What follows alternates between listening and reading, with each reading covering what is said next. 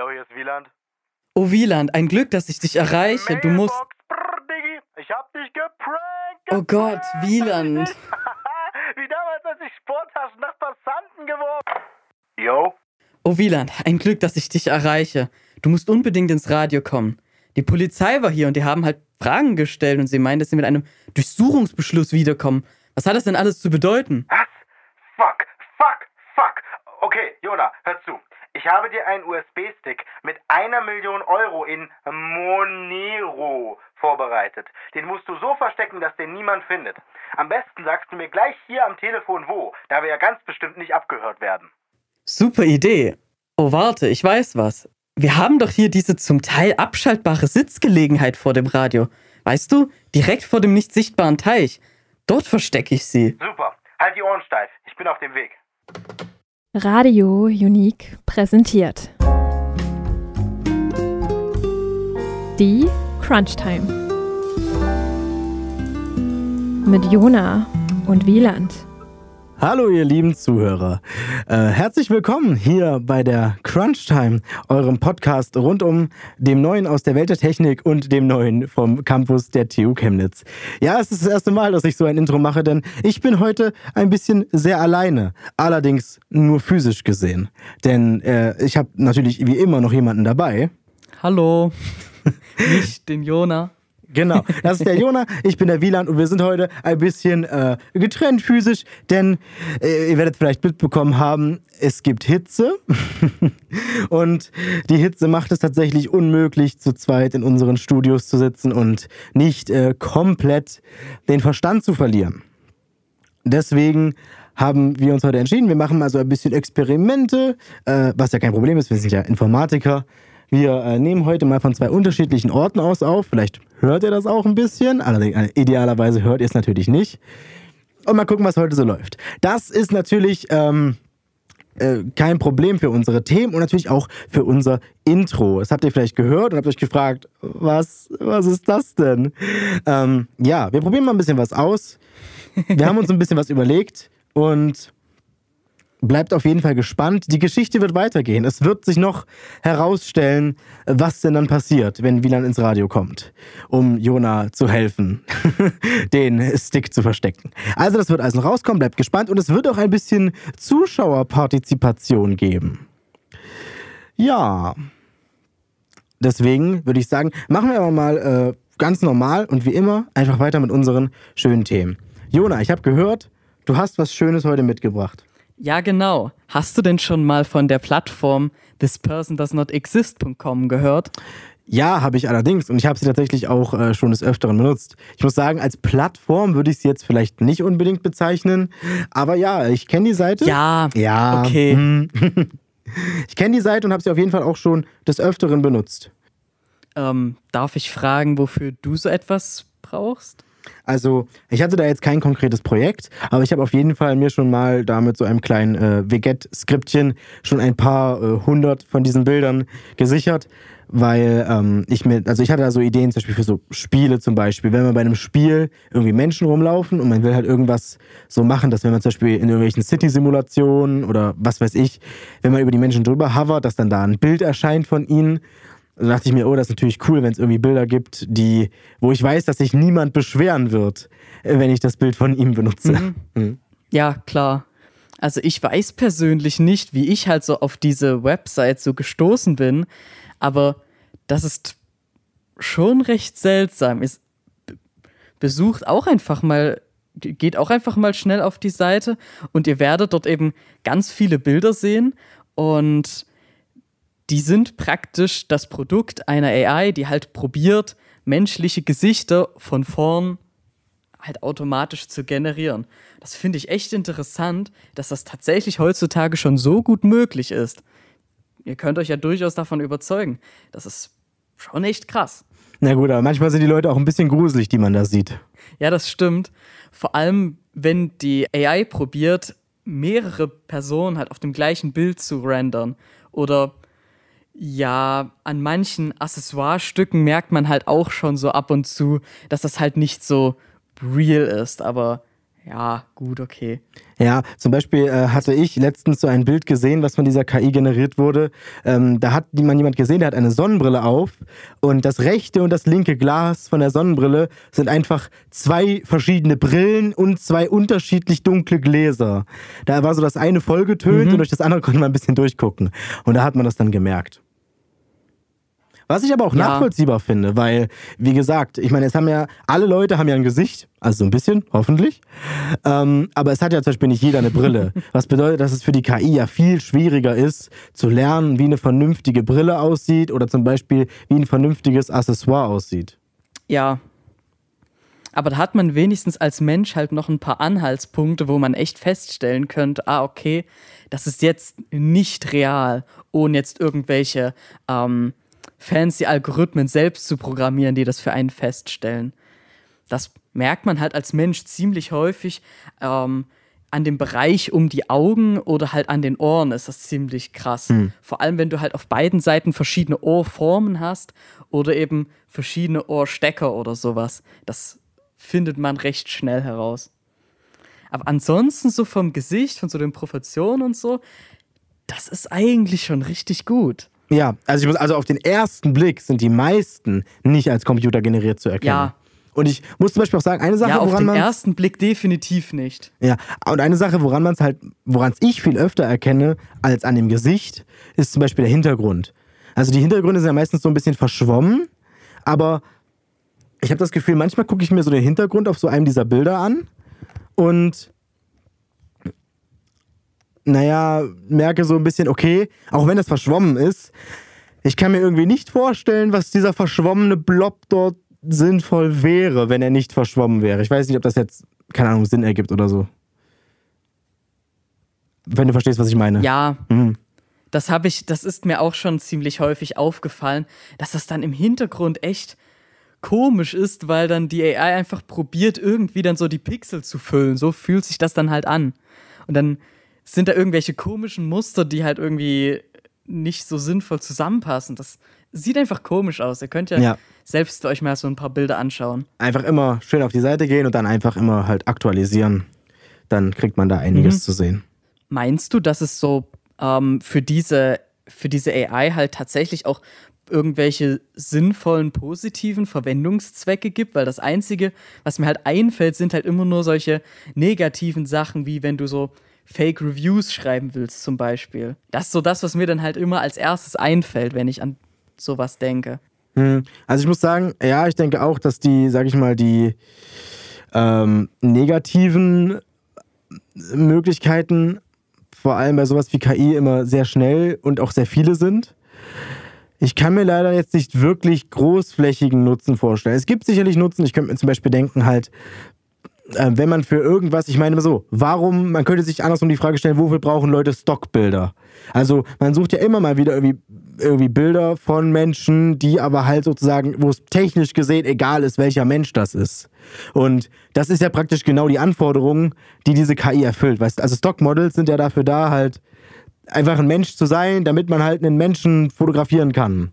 Und wenn man da diese Technologie einsetzt, um halt Leute zu generieren, die es gar nicht gibt, wo man dann zum Beispiel halt kein Problem mit Persönlichkeitsrechten oder so hat, das könnte ich mir vorstellen, wäre halt schon nice. Und wie gesagt, man weiß ja nicht, in welche Richtung die Technologie noch geht, dass man zum Beispiel halt irgendwie, wenn es dann weitergeht mit persönlichen digitalen Assistenten oder halt virtuellen Assistenten, wenn die dann halt eine menschliche Erscheinungsform brauchen oder bekommen sollen, dass man da sowas nutzen könnte. Hm, stimmt, das ist vielleicht gar nicht so schlecht, weil dann kannst du dich eben als Roboter, sag ich's mal so, oder Bot, was auch immer, dann halt so etwas vermenschlichen, weißt du? Also halt so, dass man jetzt nicht unbedingt äh, das Gesicht von einer echten Person eingescannt haben muss und die ist dann sozusagen die vermenschlichte Version von jedem digitalen Assistenten, den man dann mit sich rum. Das wäre, glaube ich, ein bisschen seltsam. Sondern wenn das sich dann sowas on the fly generieren lässt, das wäre natürlich äh, ziemlich schön. Ja, wie gesagt, ansonsten fallen mir halt auch nur so, sag ich mal, so, so nischige Anwendungsfälle ein. Wie zum Beispiel jetzt, man hat meinetwegen eine, eine neue Filter-App entwickelt oder du hast halt eine App entwickelt, mit der du einen Schnauzbart irgendwie halt auf ein Gesicht kleben kannst. Wenn du das showcasen willst, ne, da könntest du dann halt solche Ach Bilder so, für nehmen. Also ja, wenn du sagst, so, guck mal hier, unsere Filter. in, keine Ahnung, in den Screenshots, die dann auf Google Play sind. Ja, stimmt. Das ist dafür, denke ich, super praktisch. Ja, weil denn jedes Mal, wenn du halt die Bilder von irgendjemandem benutzen willst, müsst, bräuchtest, bräuchtest du ja jedes Mal deren Erlaubnis eigentlich. Genau. So. Und das fällt damit halt weg. Ich bin halt, ähm, ich bin selbst auf so eine Story im Internet gestoßen. In der Story, die ich euch auch verlinkt habe, wenn ihr das jetzt auf der Website oder im Stream hört. Ähm, da geht es halt darum, dass Spione offenbar tatsächlich auch mittlerweile solche Bilder benutzen, um eben ähm, gut an andere Leute ranzukommen, halt deren Ziele vor allem. Das ist halt super praktisch, wenn du offenbar, also das scheint super praktisch zu sein. Also das stand zwar jetzt nicht so genau im Text, aber ich vermute einfach mal, dass es ultra toll ist, wenn du dann eben Leute irgendwie auf einer Online-Plattform ein anschreibst und dann tatsächlich halt so ein halbwegs reales Gesicht dort halt vorzuzeigen hast, damit andere halt wissen, ja, okay, da steckt halt wahrscheinlich ein echter Mensch dahinter, aber das muss halt nicht so sein. Das würde ich aber Sondern auch. es ist halt nur so ein computergeneriertes Bild. Ja, das kann ich mir sogar voll gut vorstellen. Ich meine, wenn ich jetzt irgendeine, keine Ahnung, wenn ich jetzt irgendeine Twitter-Bot-Armee entwickeln würde, die würde sich auch straight die Bilder von dort holen. Na klar. Weil halt, ich meine, Jona, du kennst sicherlich das Problem, was man hat, wenn man sozusagen das Bild von einem echten Menschen dort nehmen würde. Abgesehen von Persönlichkeitsrechten, sondern jetzt sage ich mal auch so auf erwischt werden Ebene. Ja, denn da können halt einfach alle Leute, die das sehen und eben deine, sagen wir einfach mal, deine In- Identität in Frage stellen, können das ja einfach nur mal in ähm, Google Image Reverse Search reinpacken und sehen dann, ah, das wurde ja schon mal auf dieser anderen Website mal benutzt. Hm, überhaupt nicht verdächtig. Deswegen. Na, aber Jona, ähm, weißt du denn überhaupt, wie so ein, also da steht ja unten immer in diesem kleinen Kästchen, Imagine by a Gun, a Generative Adversarial Network. Äh, weißt du, wie solche Netzwerke funktionieren? Ähm, nein, ich weiß nur, was halt die Abkürzung heißt und das halt eine Form der AI ist, aber mehr weiß ich echt nicht. Hm, Ich habe durch Zufall, also ich habe da was äh, gesehen vor kurzem, äh, was erklärt hat, wie so ein Gun funktioniert. Und das ist zwar richtig lustig, also das ist auch voll faszinierend, so auf wie verschiedene Art und Weisen so KI miteinander interagieren kann. Und zwar, so ein Gun, es sind im Prinzip zwei KIs. Und zwar, du weißt ja, es gibt verschiedene Arten von KIs. Es gibt zum Beispiel halt Klassifizierungsnetzwerke. Zum Beispiel, du hast da so ein Netzwerk, das trainierst du darauf, halt, dass du dem ein Bild von einem Hund oder einer Katze zeigen kannst. Und das Netzwerk sagt dann, ist das ein Hund oder eine Katze. Und dann gibt es ja aber zum Beispiel auch Netzwerke, denen gibst du irgendwelchen random Input. Also, na, technisch, also technisch betrachtet gibst du denen einen Punkt in einem Vektorraum mit ganz, ganz vielen Dimensionen, aber ne, du gibst denen random Input und dann erzeugen sie daraus irgendeinen anderen. Also es, es transformiert den Input sozusagen. Das zum Beispiel, du gibst irgendeine Zahl ein und aus dieser Zahl, die ist halt wie ein Seed für einen Generator und generiert daraus ein Bild. Und jetzt kann man sozusagen diese zwei Arten von KI miteinander verknüpfen und zwar auf eine sehr interessante Art. Und zwar der, ähm, das Generierungsnetzwerk wird immer, so, bekommt halt einfach immer random Inputs und dem wird halt gesagt, hier generieren wir mal ein Bild und sozusagen hör dann darauf, ob du halt Belohnung bekommst für das, was du gerade machst oder nicht. Und das Klassifizierungsnetzwerk soll entscheiden, ist das ein computergeneriertes Bild oder ist das ein echtes Bild? Und jetzt kommt die schlaue Sache und zwar die Belohnungsfunktion von dem Generatornetzwerk ist minus 1 mal dem Output, also der True Confidence von dem Klassifizierungsnetzwerk. Also anders gesagt heißt das praktisch, die Generierungs-KI wird belohnt, je besser sie es schafft, das Klassifizierungsnetzwerk, was halt erkennen soll, ob das ein Computerbild ist oder nicht, zu verarschen. Das heißt, das finde ich total faszinierend. Also halt, wie das so das impliziert, dass wenn ich sage, oh, die beiden Netzwerke, also das heißt natürlich, dann bekommt natürlich im nächsten Schritt bekommt dann natürlich das andere Netzwerk wieder die Trainingsdaten von dem, von dem, also bekommt dann gesagt, nein, das war ein Computerbild, merk dir das mal und trainiere dich jetzt darauf. Sodass sozusagen beide Netzwerke immer besser werden. Dass sozusagen die Netzwerke sich sozusagen immer gegeneinander spielen und zum Beispiel das Netzwerk dann auch bewusst anfängt, zum Beispiel, äh, boah, wie soll ich sagen, bestimmte Fehler zu erkennen. Also zum Beispiel, wenn wir sowas haben wie das mit dem, wie das mit den Accessoires jetzt bei den menschlichen Bildern, dann hat, hat man zum Beispiel das Phänomen, dass sich das Klassifizierungsnetzwerk ganz besonders darauf spezialisieren würde, Accessoires zu erkennen. Und halt zu sagen, oh, ich weiß, wenn die Accessoires seltsam aussehen, dann ist das ein Computerbild. Was dann wiederum dazu führt, dass das Ja. Netzwerk da mehr seinen Fokus drauf legt, um halt das andere Netzwerk gezielter verarschen zu können. Also ja, es sind im Prinzip zwei Leute, die halt, es ist ein Katz-und-Maus-Spiel sozusagen. Ein Wettrüsten zwischen den zwei Netzwerken, könnte man auch sagen. Ja, ich finde dieses Back-to-Back-Prinzip eigentlich gar nicht so schlecht. Das, du, du musst praktisch halt einfach nur halt eine sinnvo ein sinnvolles, ähm, eine sinnvolle Klassifizierungs-AI haben, die dann tatsächlich auch Dinge feststellen kann.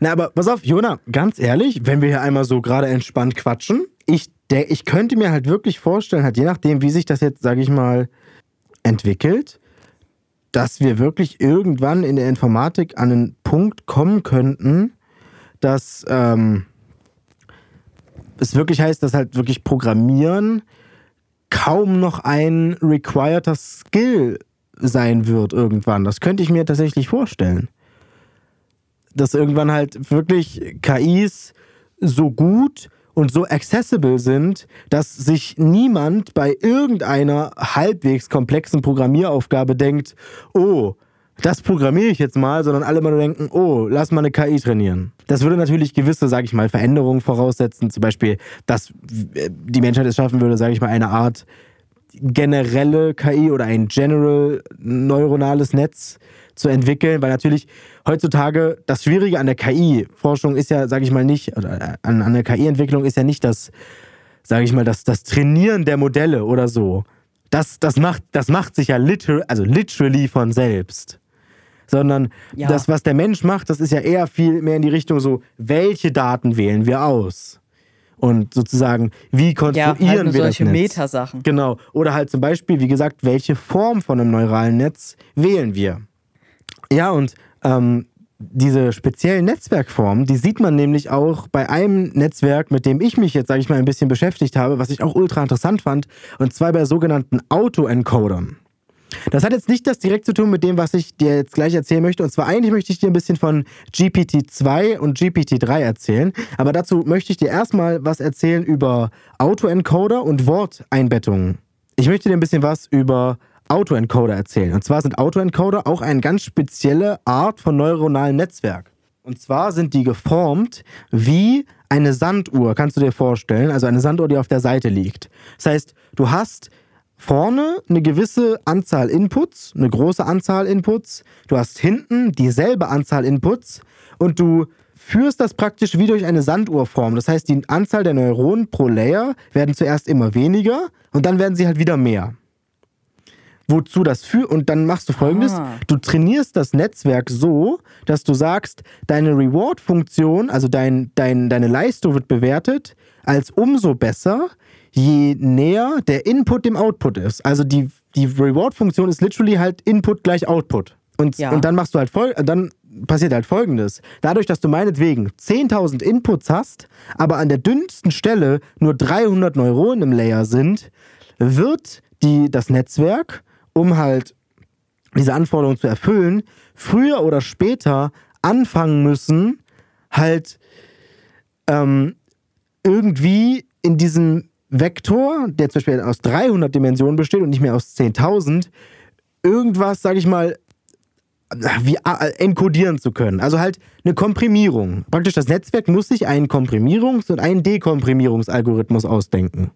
Aber dauert sowas nicht ewig? Also das zu trainieren. Tatsächlich gar nicht. Also so eine Worteinbettung ist tatsächlich relativ einfach.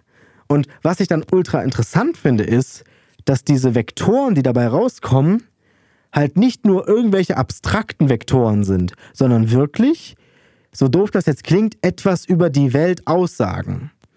Also was du machen kannst, was ich, ich, ich komme damit überhaupt nicht klar und es wird sogar gleich noch besser. Was du machen kannst ist, du kannst dann da- das Netzwerk in der Mitte logischerweise teilen, also damit du halt einen Encoder und einen Decoder hast. Du sagst dann, nimm den Vektor von König und rechne minus den Vektor von Mann und plus den Vektor von Frau. Und wenn du dann den Vektor, der da rauskommt nach dieser äh, Operation, wenn du den dann durch den Decoder schickst und sagst, yo, welches Wort ist denn am nächstem zu diesem Vektor? Dann kommt da raus Ja. Königin. Und das finde ich ziemlich krass. Ich meine, so, und jetzt, jetzt wird halt, jetzt wird's halt härter. GPT-2 wurde schon vor einiger Zeit äh, released, jetzt gibt's äh, GPT-3. Im Prinzip beides sind einfach nur Transformationsmodelle, also einfach nur Language Models. Und da muss man sich vor Augen führen, alles was, also das ist von OpenAI, ne, von Google, und alles was die gemacht haben, ist, die haben ein unglaublich großes Datenset gehabt und ein unglaublich großes neurales Netzwerk.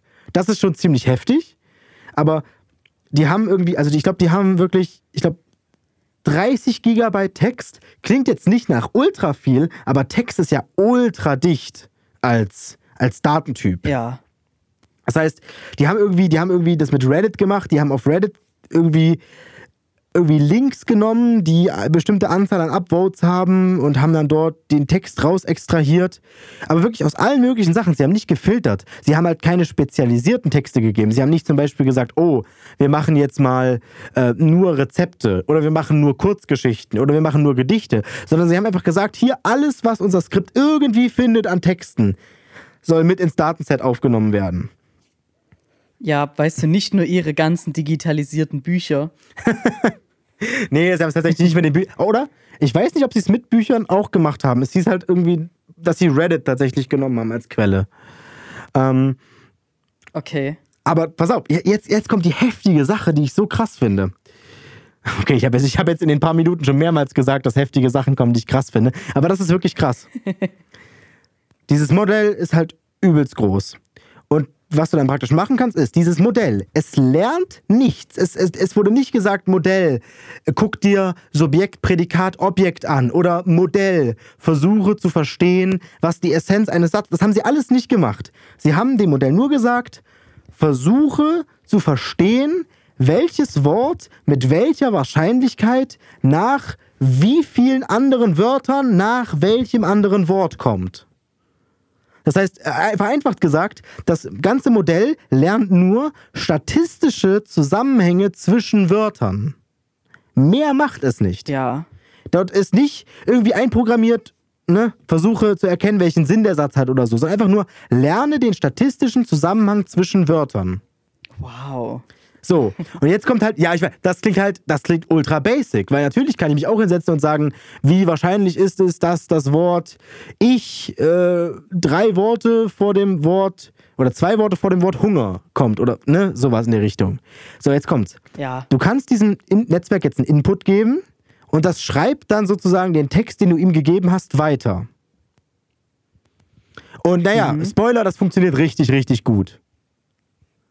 Jetzt bei dem neuen, bei dem GPT-3 ist wirklich die Chance, also wenn Menschen erkennen sollen, ob ein Text von einem Menschen geschrieben wurde oder von dieser KI, die Chance ist wirklich 54 Prozent. Das heißt, etwas besser als Zufall.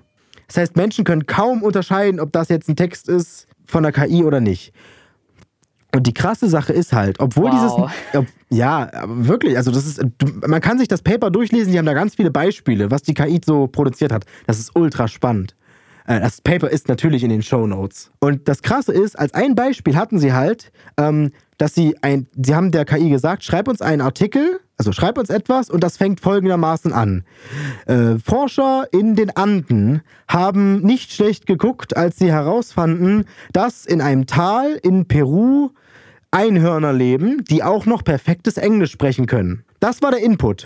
Und dann hat die KI halt angefangen zu Ja. schreiben und sie hat aber zum Beispiel solche Sätze geschrieben wie ein Forscher von der Universität La Paz hat gesagt. Wow. Das heißt, die KI hat einfach nur dadurch, dass sie lernt, wie Worte statistisch zusammenhängen, könnte man jetzt denken, dass sie Ja. so eine Art Verständnis von der Welt hat. Also, dass sie versteht, okay, La Paz, wenn es um die Anden geht und um Peru, dann geht es um La Paz. Wenn es um die Universität irgendwo in Peru geht, La Paz. Das ist, wie heftig ist das Zum bitte? Beispiel, ja. Das ist übel. Aber wie krass ist das bitte? Hey. Aber ich finde, das zeigt auch was ganz Wichtiges. Und zwar zeigt das halt, dass Sprache Realität formt. Das ist heftig. Und jetzt höre ich auf zu schwärmen, damit unsere Zuhörer äh, sich das einfach mal durchlesen können. Das Paper. Ist wirklich nicht schlimm. Mhm. Das ist wirklich ein interessant geschriebenes Paper. Das ist nicht trocken und langweilig. Da gibt es viele gute Beispiele. Könnt ihr euch ansehen. Ist, ist geil. Ich habe nur noch einmal, ich habe nur noch mal eine Frage dazu. Mhm. Aber hier zu dem ähm, ersten Beispiel, was du gebracht hattest, mit dem, ähm, wie war das? König minus Mann plus Frau. Ja. Die Schlussfolgerung habe ich dann irgendwie nicht verstanden. Wie denn das Programm das halt gecheckt hat, Ach so, dass mhm. dann, I don't know, Königin rauskommen sollte, weil ich weiß ja nicht, was das praktisch dann so als Lerndaten hatte. Dieses, was ich meine, diese Worteinbettung trainierst du ähnlich wie GPT das jetzt gemacht hat. Du trainierst sie auch einfach nur mit, welche Worte kommen in welcher Reihenfolge vor. Also einfach nur Sätze, die zusammen einen, logisch, einen logischen Sinn ergeben. Und das ist auch alles. Das Ja. ist alles, was der KI gibt. Einfach nur, das ist ein Satz, der macht Sinn. Und hier sind noch drei Milliarden andere Sätze, die Sinn machen. Das ist alles, was die KI zum Lernen Okay. bekommen hat. Und was dann passiert ist, ich weiß nicht, ob, ob du oder ob ihr Hörer vielleicht schon mal so ein Video gesehen habt, wo halt jemand mit so Generierungsnetzwerken rumspielt. Zur Not kann ich, können wir da auch was in die Shownotes packen. Da sieht man, wenn so eine KI lange genug trainiert und dann halt wieder so ein Vektor ausgibt, dann wird man merken, dass, obwohl das der KI niemand gesagt hat, und das geht halt auch kaum in meinen Kopf rein, sind meistens die verschiedenen Dimensionen des Vektors korrespondierend zu sinnvollen Eigenschaften, zum Beispiel der Person, wenn du Bilder von Gesichtern generierst. Was, Ja. was absolut krass ist. Also du hast da wirklich zum Beispiel so den Input-Vektor und wenn du da mit so einem Hebel, mit so einem Schalter dran rumspielst, also machst du den größer und kleiner, merkst du, zum Beispiel, oh, die Belichtung shiftet sich von rechts nach links. Oder du machst den anderen Hebel und spielst an dem rum und dann merkst du, oh, die Augen äh, gehen weiter auseinander oder zusammen. Obwohl das der KI ja niemand gesagt hat, sondern sie hat Ja. einfach festgestellt, dass das ein effektiver Weg ist, das zu enkodieren. Ja, also ich habe das auch schon mal gesehen. Das funktioniert natürlich nicht so einfach, dass dann dieser eine Slider dann nur für diese eine Eigenschaft da ist. Ja, klar. So, das wäre natürlich cool, aber so klappt das leider nicht. Genau. Aber das könntest du dir ja praktisch so vorstellen, dass wenn du zum Beispiel als Schneider Maße nimmst von einem Körper, dass du dann einen passenden Anzug zum Beispiel dann halt zu, für diese Person schneidern kannst. Nur anhand dieser, was weiß ich, zehn Messungen, die du jetzt halt vorgenommen hast. Hm. Stimmt. Das ist halt auch schon ziemlich krass. Und das ist halt auch schon irgendwie so, so ähnlich, wie das halt bei den, ähm, bei den KIs halt so läuft. Da hast du ja dann auch tatsächlich diese Eigenschaften dann tatsächlich so krass getrennt, wie sie halt Sinn ergeben.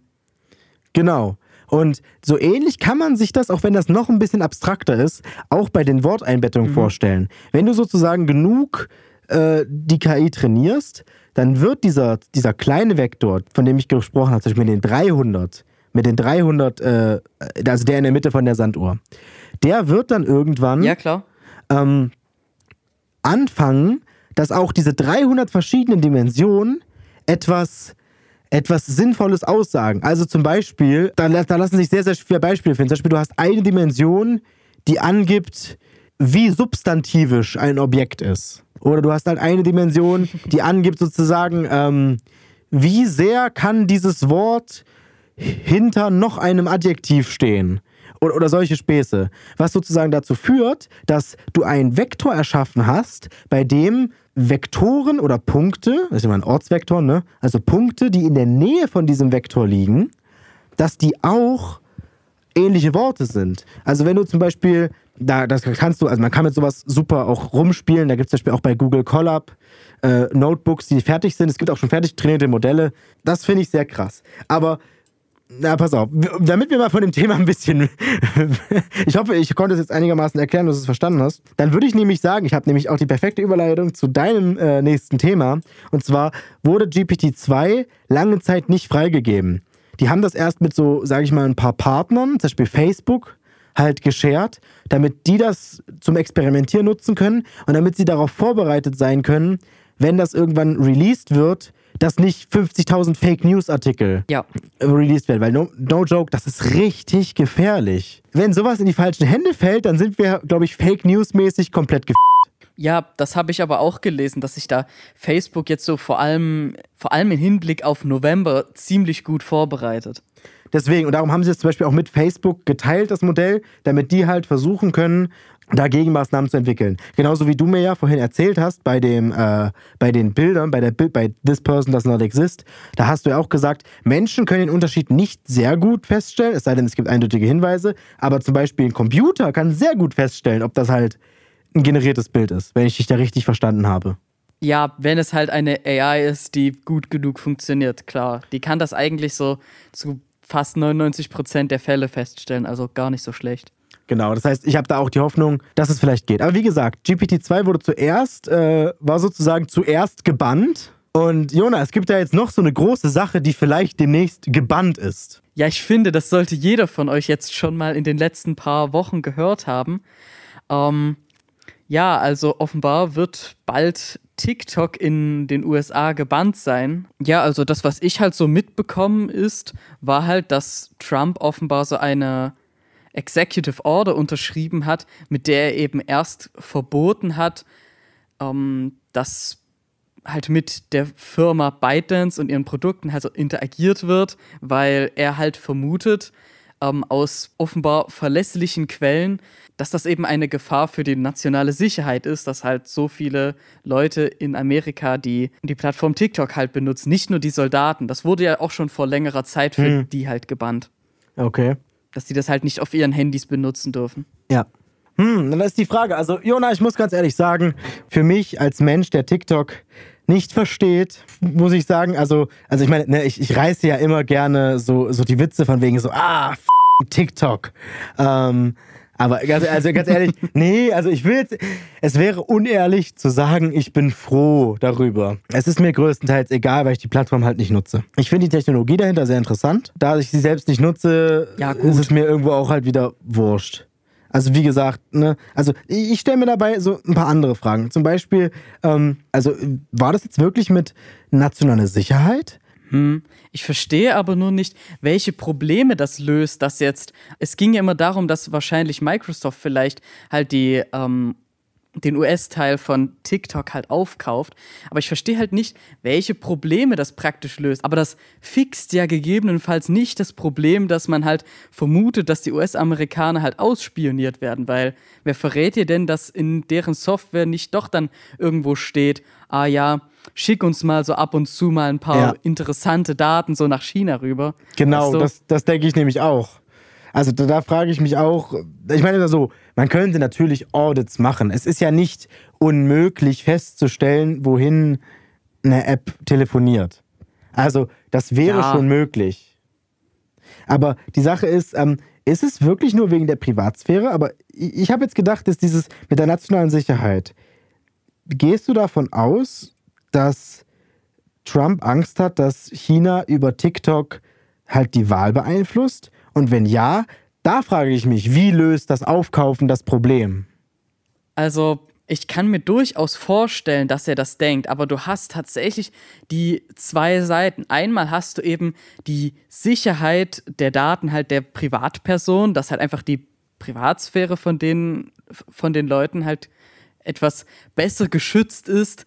Das kann man natürlich auch sehen, wenn man dann stattdessen sieht, ja gut, okay, jetzt hat dann halt Microsoft meine Daten und halt nicht ByteDance und naja gut, das kann man halt sehen, wie man es möchte. Hm. Aber ja, er hatte da tatsächlich auch Gedanken bezüglich halt der nationalen Sicherheit, dass da entweder irgendwelche Officials, irgendwelche Senatoren dann, auch wenn nur nicht direkt halt von dieser Plattform und von der Überwachung halt betroffen sind. So.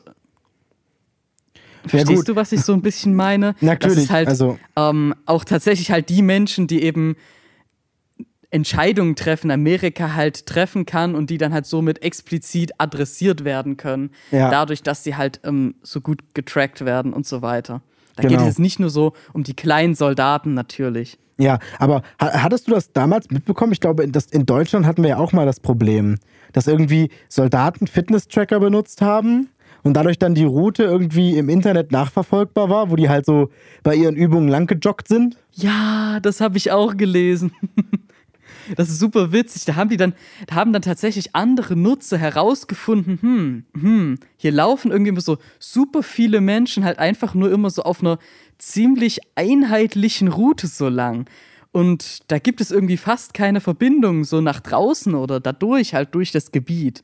Oh, das ist ja militärisches Dann haben halt die Leute auf ja. Maps geguckt und haben dann halt festgestellt, hm, das ist eigentlich ein bisher nicht bekanntes militärisches Übungsgebiet, aber ich weiß nicht, ob das hier in Deutschland war oder Amerika, keine Ahnung. Aber ja, davon, das habe ich auch gelesen. Das zählte halt auch mit rein. Ja, stell dir vor, du hast halt irgendwie gerade so irgendeine super coole Base an irgendeinem Ort, was dir halt so einen super coolen Vorteil gibt, so einfach nur stationär. Und dann findet die chinesische Regierung heraus, oh, hm, das sind ja super viele Menschen, die TikTok benutzen, also so verhältnismäßig. An einem Ort, wo so auf Google Maps nicht so viel zu finden ist und dann hast du halt deinen Ort verraten und ja, viele solche Dinge wollten die halt einfach dadurch umgehen, dass sie es erstmal so zumindest für Soldaten verbannt ha also gebannt haben und ja, Hm, naja, also ich verstehe das, also ich verstehe schon das Problem dahinter. Weil, also, solange man nicht weiß, beziehungsweise Beweise hat, dass irgendwie die Tatsache, dass die Daten der Nutzer momentan noch auf chinesischen Servern liegen, irgendeinen Einfluss hat, wird es, glaube ich, schwierig sein, da abschließend, sage ich mal, eine Bewertung treffen zu können, ob das jetzt besser ist, wenn Microsoft das aufkauft. Also Fakt ist schon mal definitiv, dass das TikTok, glaube ich, für anderthalb Jahre, das müsste ich definitiv nochmal nachgucken, wie lang das war, aber sie haben definitiv für eine recht lange Zeit, naja, halbwegs legalerweise die MAC-Adressen von ihren Nutzern halt aufgenommen. Ach Da Gott. kann man sich ja auch schon so fragen, wofür man das halt prinzipiell so tut. Das Mhm. ist halt, das halt gegen die, ähm, zum Beispiel gegen die Google Play Store oder App Store Guidelines und deswegen mussten sie das halt auch entsprechend wieder entfernen. Mhm. Und okay, also ich muss zugeben, das war nicht die einzige App, die das gemacht hat. Da gibt es auch hunderte weitere, aber TikTok hat es Ja. mit anderen halt auch gemacht. Da gab es halt irgendwie so ein besonderes Loophole, I guess. Das ist, der Artikel dazu ist definitiv auch nochmal verlinkt. Genau, weil es gab da ja aber, ich sag mal so, jetzt, also ich weiß durch Zufall, weil ich mich äh, auch darüber ein bisschen informiert habe, also, also es geht, ich weiß nicht, wie lange das schon so ist, aber mittlerweile ist es tatsächlich bei Android so, dass eine App, die eine, also eine Nicht-System-App, darf nicht mehr seit, ich glaube, Android 8 äh, nach der eigenen MAC-Adresse fragen. Also es gibt da, glaube ich, da kommt, also wenn du, al- also wenn du als App mit Android größer 8 halt fragst, yo, was ist meine eigene MAC-Adresse und du bist halt keine von den vorinstallierten System-Apps, dann kriegst du da, glaube ich, die Antwort 0000002000. Ich weiß nicht warum. Aber das ist tatsächlich, das steht so in der, in der Okay. Android, das steht so in der Android-Dokumentation drin, nach dem Motto so, wenn du deine App das nicht darf, ich meine, es muss ja trotzdem dokumentiert sein, damit System-App-Entwickler das trotzdem machen können. Aber sie sagen halt, es ist sehr wahrscheinlich, wenn du eine App programmierst, dass es keine System-App ist. Und wenn du dann versuchst, die MAC-Adresse auszulesen, kriegst du den String zurück. Wenn du den zurückkriegst, dann ist das nicht deine echte Adresse, sondern halt die Adresse für kriegst du nicht. Und so wie ich das verstanden habe, haben die halt einen Loophole darum gefunden, offenbar. Oh. Also Oh. nicht nur als einzige App. Naja, Also ich dachte, dass es das wäre. Ich habe mich halt persönlich gefragt, hm, wofür lohnt es sich denn praktisch halt die MAC-Adresse halt so aufzuzeichnen? Natürlich nicht dafür, um so festzustellen, ah ja, okay, die, diese MAC-Adresse wo, wurde halt diesem Hersteller zugewiesen und das ist halt an diesem Datum passiert, was du ja über MAC-Adressen durchaus herausfinden kannst. Aber no, es geht ja praktisch um den Kontext der MAC-Adresse, dass du jedes Mal, wenn du die MAC-Adresse abfragst, ähm, vom gleichen Gerät bekommst du ja höchstwahrscheinlich die gleiche MAC-Adresse zurück. Ja. Weil die ist ja so, na sagen wir mal, halbwegs global eindeutig. Das natürlich auch, das kann man, das sollte man natürlich nicht so für wahrnehmen, aber ja, es funktioniert ja schon relativ gut. Weil du ja nicht einfach nur irgendeinem Gerät eine Mac eine MAC-Adresse so in der Factory vergeben kannst, die du praktisch nicht besitzt. genau. Ja. Ähm, nee, aber was mir noch einfällt, was vielleicht noch eins der Datenschutzprobleme sein könnte, was jetzt nicht wirklich was zu tun hat mit, dass das den US-Bürgern schadet, aber es ist ethisch ein schwieriges Dilemma. Und zwar ist ja in, in China auch sehr, also China ist sehr, sehr gut bei der Gesichtserkennung. Und Ja. tatsächlich wird, also, oh, ich, ich, will, ich, will nichts, ich will nichts sagen, ohne eine Quelle in der Hinterhand zu haben. Aber wenn ich mich recht entsinne, dann sind halt, ist halt zum Beispiel Unternehmen wie ByteDance sind sehr, sehr weit vorne mit dem Erkennen von Gesichtern, weil ja sozusagen eine App wie TikTok hauptsächlich aus Videos besteht, in denen Leuten direkt in die Kamera gucken und irgendwelche Gramma Grimassen machen. Ja. Und ich denke nicht, dass es eine direkte Verbindung gibt von TikTok zu staatlich entwickelte Überwachungssysteme. Aber wenn man halt bedenkt, dass, wie gesagt, zur Not die chinesische Regierung halt dort drauf zugreifen kann, dann kann man sich schon fragen, ob es halt sozusagen ethisch vertretbar ist, mindestens indirekt an der Entwicklung einer Gesichtserkennungs-KI halt zur Strafverfolgung mitzuwirken, dadurch, dass man halt eine App nutzt, die dann Daten über dein Gesicht auf chinesischen Servern speichert. Die Frage ist, wa- wann hätten wir denn Glück? Hätten wir Glück, wenn Microsoft es kauft oder hätten wir Glück, wenn Microsoft es nicht kauft? Beziehungsweise ich selbst habe in keinem Fall Glück oder Pech, weil ich benutze es nicht. Aber na, wenn wir jetzt ein bisschen philosophisch werden und uns fragen, was wäre für die Welt, für den Weltfrieden am besten? Ich weiß es nicht. Also ich benutze die App persönlich auch nicht, aber aber ich bin der Meinung, dass es tatsächlich für die, naja, für die Menschen tatsächlich besser ist, wenn es halt TikTok nicht gibt. Aber das, aber du darfst es halt nicht so verstehen. Gewagte Aussage. Du darfst es. du darfst es aber leider nur nicht so verstehen, so, ah ja, der Jona, der hasst halt TikTok oder so. Und ich verstehe auch, dass wenn du jetzt TikTok bannen würdest, dass es ja auch relativ wenig bringt, weil ja die Menschen trotzdem noch ja an den Inhalten von TikTok interessiert sind Ja. und entweder dann irgendwelche Loopholes finden oder halt auf eine andere Plattform switchen und die dann exakt das gleiche wie TikTok ist. du Ähm, meinst, du meinst also- Instagram Reels? Zum Beispiel. Mir geht es halt eigentlich eher so um das Konzept, was mir halt einfach nicht gefällt, wo, wo halt Leute aber irgendwie so super viel Spaß daran haben, einfach nur so silly Shit zu machen, sagen wir es mal so. Was halt auf so eine kindische, Instagram-ähnliche Weise halt getan wird. Aber ich muss sagen, dagegen äh, geht äh, TikTok auch, wie soll ich sagen, vor in den Werbekampagnen. Und ohne Witz, Jona, bei TikTok, also ich bekomme ja, also TikTok geht sehr dagegen vor, gegen dieses Ganze mit dem, äh, ja, TikTok ist doch nur, ist doch nur silly und ist doch nur Dance Challenge und ist doch nur Hit or Miss. I guess they never miss, huh? Ähm,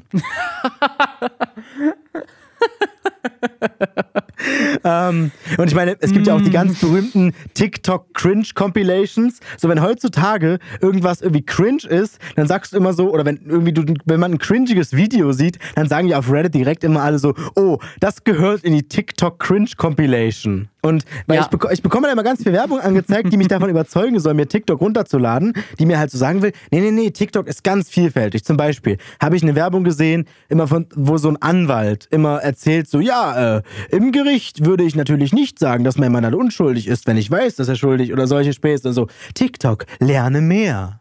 Oder halt Leute, oder keine so, irgendeine Werbung, die mir sagen will, auf TikTok kannst du so viele kreative Inspiration für deine Projekte erleben. Und dann, Jona, dann habe ich eine Werbung bekommen letztens. Die war, also die war ultra seltsam. Die war so ein bisschen halt wie, ne, du weißt schon, NordVPN Shadow Legends. Nee. Und das, war eine Werbung, das, die geht so los und das, du siehst einfach so ein, man, man, soll, man soll nicht aufs Äußere gehen, ne? Und das meine ich auch nicht aufs Äußere, weil von Äußeren passt die Beschreibung nicht. Da war so ein Lauch, ne? Da war so ein Lauch, der sitzt bei sich zu Hause auf der Couch. Also er hat nicht vom Äußeren her einen Lauch, sondern so wie er dann gewirkt hat. Äh, und er saß so auf seiner Couch und hat so sein Handy in der Hand und guckt da drauf und sagt so richtig übertrieben, so als ob der gerade so seine erste Schauspielstunde hatte, sagt er so, Hä? Ich lad mir doch nicht TikTok runter. Ich bin 22, ich habe Verantwortung. So, ich dachte mir so, diese Werbung habe ich original irgendwie drei Tage nach meinem 22. Geburtstag angefangen zu sehen. Und ich habe mir dann immer so gedacht, TikTok, ich weiß nicht, ob das jetzt hier so ein Re Reverse Psychology Shit ist, den du mit mir abziehst, aber das ist genau meine Meinung, TikTok. ich bin 22, ich habe Verantwortung. Ich lade mir nicht TikTok runter und lasse mich in das TikTok-Koma spülen, wo ich dann, wie mir von Leuten berichtet wurde, drei Stunden, okay, zwei, okay, wir wollen ja fair bleiben, zwei Stunden lang auf dem Klo sitze, weil halt das TikTok-Koma anhält. Darauf habe ich keine Lust, das kann ich mir nicht leisten. Ich krieg schon so nichts zustande, weil ich nicht weiß, was ich zuerst machen soll. TikTok, nein! So. Geht mir genauso. Wirklich, geht dir genauso? Und ja, und weißt du was? Ich habe die Werbung auch gesehen. Oh nein! oh Gott. Und ich, und ich wusste ja, dass du mir schon mal außerhalb der äh, Crunch-Time davon schon mal erzählt hattest. Und ich habe die Werbung dann halt danach gesehen, habe mir so gedacht, ah, das ist also das von dem, was Wieland erzählt hat. Nee, aber da ist die Frage, Jona, ich weiß, ich weiß nicht, ob du dich mit deinen Freunden über sowas unterhältst, ne? Aber hast du manchmal so, also es gibt ja immer so Leute, die sagen, dass das Smartphone einen belauscht, wenn man mit seinen Freunden über was redet. Und dass man dann entsprechend Ähnliches angezeigt bekommt. Zum Beispiel habe ich tatsächlich schon sehr oft das Phänomen gehabt, dass wenn ich irgendwie, dass wenn mir meine Freunde erzählen, yo Wieland, ich habe dieses Video bei YouTube vorgeschlagen bekommen und habe das gesehen, das war total geil. Dass ich dann ein oder zwei Tage später halt auch dieses Video vorgeschlagen bekomme, was halt eigentlich nicht zu meinen normalen Interessen passt. Und da denken immer ganz viele Leute, dass sie halt irgendwie, dass das Handy halt so mithört. Aber weißt du, was Mhm. ich, weißt du, was ich glaube, was passiert? Ich glaube, dass es nicht sozusagen, dass ich habe nämlich auch, ich habe nämlich auch manchmal so gedacht, also nicht, dass es mithört, sondern YouTube weiß, obwohl meine Freunde und ich jetzt nicht gegenseitig unsere Kanäle, also unsere Nutzerkanäle abonniert haben, sodass YouTube denken könnte, dass wir Freunde sind, sondern YouTube hat irgendwie, vielleicht durch ähnliches Verhalten oder jemand kopiert einen Link und dann wird der Link auf einem anderen Konto aufgemacht oder solche Späße, dass YouTube dadurch gemerkt hat, dass wir halt irgendwie was miteinander zu tun haben. Aber selbst das glaube ich mittlerweile nicht mehr. Ich denke tatsächlich einfach, so einfach und simpel diese Erklärung ist, die ist so simpel, die würde kein Verschwörungstheoretiker akzeptieren. Ich glaube, da, du und deine Freunde sind wahrscheinlich Freunde, weil ihr euch dadurch kennzeichnet, dass ihr ähnliche Sachen gut findet. Und es könnte halt sein, dass ihr von YouTube einfach in dasselbe Cluster gesteckt wurdet, wenn ihr ungefähr selbe Interessen habt. Und deswegen, wenn YouTube jemandem aus deinem, aus deinem Cluster das Video zeigt und der da halt irgendwas macht, was irgendwie scheinbar zeigt, dass, es, dass er es gut findet, dass YouTube dann sagt, ah, für diese Art Mensch, in die wir auch tausend andere Leute einkategorisiert haben, ist das ein gutes Video. Das glaube ich eher. Ich weiß nicht, kennst du das Phänomen? Ja, das, das ist natürlich eine super simple Erklärung. Aber ja, ich denke, heutzutage kennt das doch wahrscheinlich jeder, oder? Ja, ich weiß nicht. Also, vielleicht geht es auch nur mir so. Und vielleicht ist es auch Einbildung. Vielleicht gibt es einfach, sage ich mal, pro Woche in YouTube Deutschland halt nur ein Video, was halt interessant ist und dann bekomme ich das halt vorgeschlagen und meine Freunde halt auch. Also jetzt ganz simpel gesagt, das könnte natürlich die nächste, noch einfachere Erklärung sein. Hm, ja, gut. Aber nein, da, es gibt ja tatsächlich davon solche echt krassen Fälle, was weiß ich, dass du dir vorher noch nie so vorstellen konntest, so einen Hund zu haben und dann wird dir, dann, dann wird dir ganz viel Werbung für so Hundefutter oder sowas gezeigt. Und du Oh, hast oh es Gott. einfach nur mal so deinen Freunden erzählt, weißt du?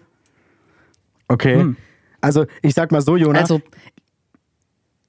also ich glaube nicht, dass wir halt durch die, du- durch die Geräte halt so, so aktiv überwacht werden. Ähm, ich würde aber den Geräten nicht so weit trauen, da- dass wenn du jetzt irgendwie was Kriminelles vorhast, dass du jetzt sagen kannst, ach ja, wir werden ja jetzt nicht abgehört, da kann ich dir jetzt mal erzählen, dass ich, Punkt, Punkt, Punkt. ja. Ja, also so, so weit würde würde ich mir dann auch nicht vertrauen, aber ja, Okay. Dann, dann ich glaube auch nicht, dass wir halt so krass überwacht werden. Dann vielleicht noch mal eine andere Frage. Fragst du dich, ich weiß nicht, das ist die nächste Frage, geht das nur mir so, aber fragst du dich manchmal, wenn du Werbung halt siehst, die so überhaupt nicht zu dir passt oder halt so, sag ich mal, so schon so fast so ein bisschen unterstellend ist, fragst du dich dann Ja. manchmal so, ja, was denkt denn YouTube von mir? Ja, das frage ich mich aber nur oft bei ähm, Reddit, wenn ich dort Werbung für TikTok bekomme. ja, gut. Nee, aber tatsächlich, also, also zum Beispiel, also, ne, du, du weißt, Jona, ich habe, also ich habe indirekt, aber zwei Katzen wohnen in meinem Haushalt. Ne?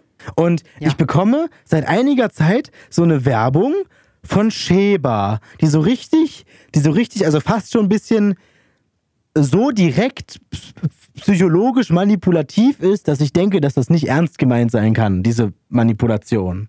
Also, ich bekomme immer so eine Werbung, da sieht man so eine Katze und die guckt einen einfach nur so an, so eine süße Katze und dann und dann, dann, dann steht da sowas wie so, keine so, gehst du gerade einkaufen?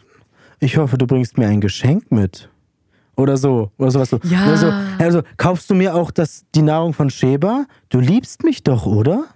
So, da dachte ich mir so, was Oh zum ja. Fick? YouTube, bin ich jetzt in deiner Zielgruppe für? Also, YouTube, korrekt erkannt, ich habe Katzen, aber ich bin nicht die Person, die verantwortlich dafür ist, diesen Katzen ihr Futter zu kaufen. Also, Jokes on you.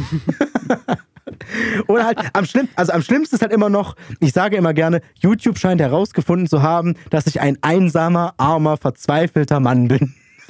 Ich bekomme, ich, be, ich habe so eine Weile lang, mittlerweile hat es scheinbar aufgehört, mittlerweile, also mittlerweile hat es aufgehört.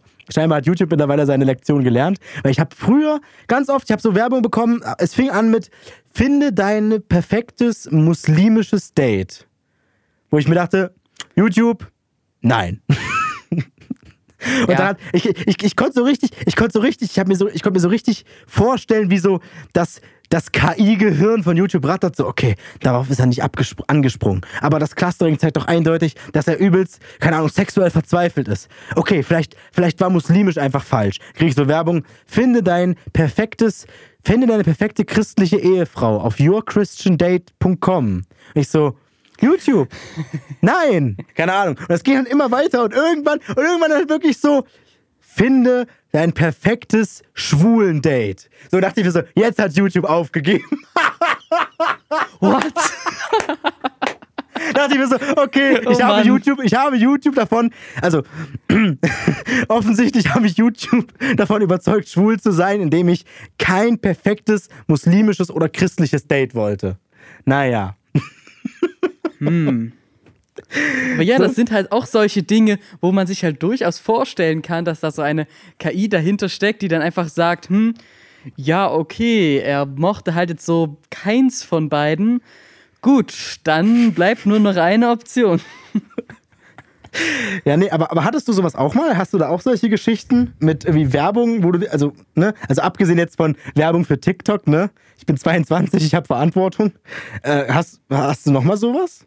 Ja, ich be- bekomme halt irgendwie ziemlich oft halt Werbung für so Mobile Games. Und ähm, ja, da denke ich mir halt auch oft dann so, ähm, erwartet ihr jetzt von mir, dass ich das jetzt mir runterlade und spiele? So, ähm, what? Weil ich finde halt auch so diese Werbung von ähm, Guns and Glory. Ach so, by the way, ich spiele das selbst. Ich spiele das selbst nicht und wir sind auch überhaupt nicht affiliated, also ist alles okay. Ähm, ich finde halt die Werbung so richtig krass und das ging meiner Mom halt genauso. Wir haben das halt gesehen und das, das allererste, was du halt in dieser Werbung siehst, ist, dass da halt einfach so ein Mann nur in Unterhose vom Himmel fällt und dann halt auf irgendwie solche Holzplanken dort so fällt und dann wird, geht, kommt halt der normale Rest des Videos, halt der Werbung und ich so, hm, das ist wahrscheinlich nur da, um so deine Aufmerksamkeit zu catchen. Ah, nackter Mann, auf geht's. Ja. Ja, und ich denke mir so, was? Warum? No. Aber ich sag mal so, Jona, das ist wenigstens noch aufwendig produziert. Ich finde ja auch immer die Werbung geil, wo dann irgendwie so steht, wo dann du siehst einfach Gameplay so 20% schaffen nicht dieses Level oder so, keine Ahnung. Und, und dann ist da, Ja, da das wird immer so wer gezeigt, oft, der so ja. richtig, da wird immer so jemand gezeigt, der so richtig frustrierend schlecht dieses Spiel spielt. Ja, weißt du, wie als würdest du absichtlich schlecht spielen, ich weiß. hm. Aber ganz ehrlich, Jona, Ja, das sehe ich auch schon viel zu oft. ich, ich würde wirklich mal gerne wissen, wie effektiv das ist, weil ein Kumpel von mir hat ein Spiel entwickelt letztens und auch in den App Store gepackt. Und da habe ich so gesagt, eigentlich, weißt du, eigentlich, also wenn du mir das erlaubst, ich würde total gerne mal so eine absichtlich schlechte Werbung dafür machen. Ich nehme einfach so dein Spiel und spiele das und filme mich so richtig schlecht mit irgendeiner ranzigen Kamera und verkacke dann so absichtlich und sage dann so, oh nein, das ist aber ein schlechtes, äh, das ist aber ein schweres Spiel. Alter. Entschuldige, Jona. Wir sind Ja, total gut. abgedriftet und wir nehmen schon seit Ewigkeiten auf. So, also das war jetzt die heutige Crunch Time. Wir haben jetzt am, wir haben tatsächlich an einem interessanten Tag diese Crunch Time hier aufgenommen. Ich weiß, das klingt zwar jetzt erstmal etwas so an den Haaren herbeigezogen, aber der BER sollte eigentlich vor genau 3000 Tagen er- eröffnet werden. Wow. Lol. Lol. Okay. Ja, I know. Das ist halt schon mal ein nicer Fun Fact. Also, Ja. ja. gut, dazu muss man schon sagen, eigentlich sollte der schon 2009 eröffnet werden, aber das war ja ziemlich offensichtlich, dass es nicht funktioniert. Ich habe halt tatsächlich von diesem, von dem 2.6.2012 halt gerechnet, weil dort war es halt eigentlich richtig geplant. Da hatten die auch schon übelst viel krassen Shit davon am Tag vorher noch vor. Und das war halt dort, wo halt diese Brandschutzprobleme und so weiter halt aufgetreten sind. Also nicht aufgetreten sind, sondern halt erstmalig erkannt wurden. Und ja, naja, angeblich soll er ja dieses Jahr noch aufmachen, so nach Naja, Corona. Ich bezweifle. Mal sehen. Na gut. Also, worauf ihr auf jeden Fall nicht 3000 Tage warten müsst, ist die nächste Folge der Crunch Time. Die kommt nämlich äh, bereits am nächsten vierten Sonntag im Monat, immer um 18 Uhr hier bei Radio Unique auf 102,7 im Chemnitzer Raum oder natürlich auf unserem Webstream auf radio-unique.de und ein bisschen später, ein bisschen danach dann natürlich auf den ganzen typischen Streaming-Plattformen und damit meine ich Spotify. Natürlich haben wir auch einen RSS-Feed und auch andere Podcasts hier beim Radio. Alle Infos zu denen findet ihr auf podcast.radio-unique.de. Äh, damit würde ich sagen, sind wir durch und freuen uns auf euch, wenn ihr mal wieder einschaltet oder vielleicht unseren Backkatalog durchhört. Und außerdem würden wir uns sehr gern mal über Feedback freuen. Ihr müsst uns einfach nur eine E-Mail mal schnell an crunchtime.radio-unique.de schicken. Also nochmal crunchtime.radio-unique.de. Und Genau. ja, das war's mit der heutigen Crunch Time. Ich hoffe, ich hoffe, wir haben diesmal nicht so viel Bullshit gelabert wie so in den ersten Episoden, die wir immer so aufgenommen haben, wo wir uns dann immer direkt am Anfang der nächsten Folge erstmal direkt wieder korrigieren mussten. ja. Oha, Jona, beschrei's nicht. Ich bin hier dreimal auf Holz klopfen. Deswegen, also. Toi, toi, toi, dass wir keinen Unsinn erzählt haben. Wenn doch, ihr wisst ja, Shownotes. Valve-Index, Vive-Index ist doch alles dasselbe. Bürgerliche Kategorien, liebe Freunde. Macht's gut, würde ich Oh sagen. Mann. Bis zum nächsten Mal. Bye.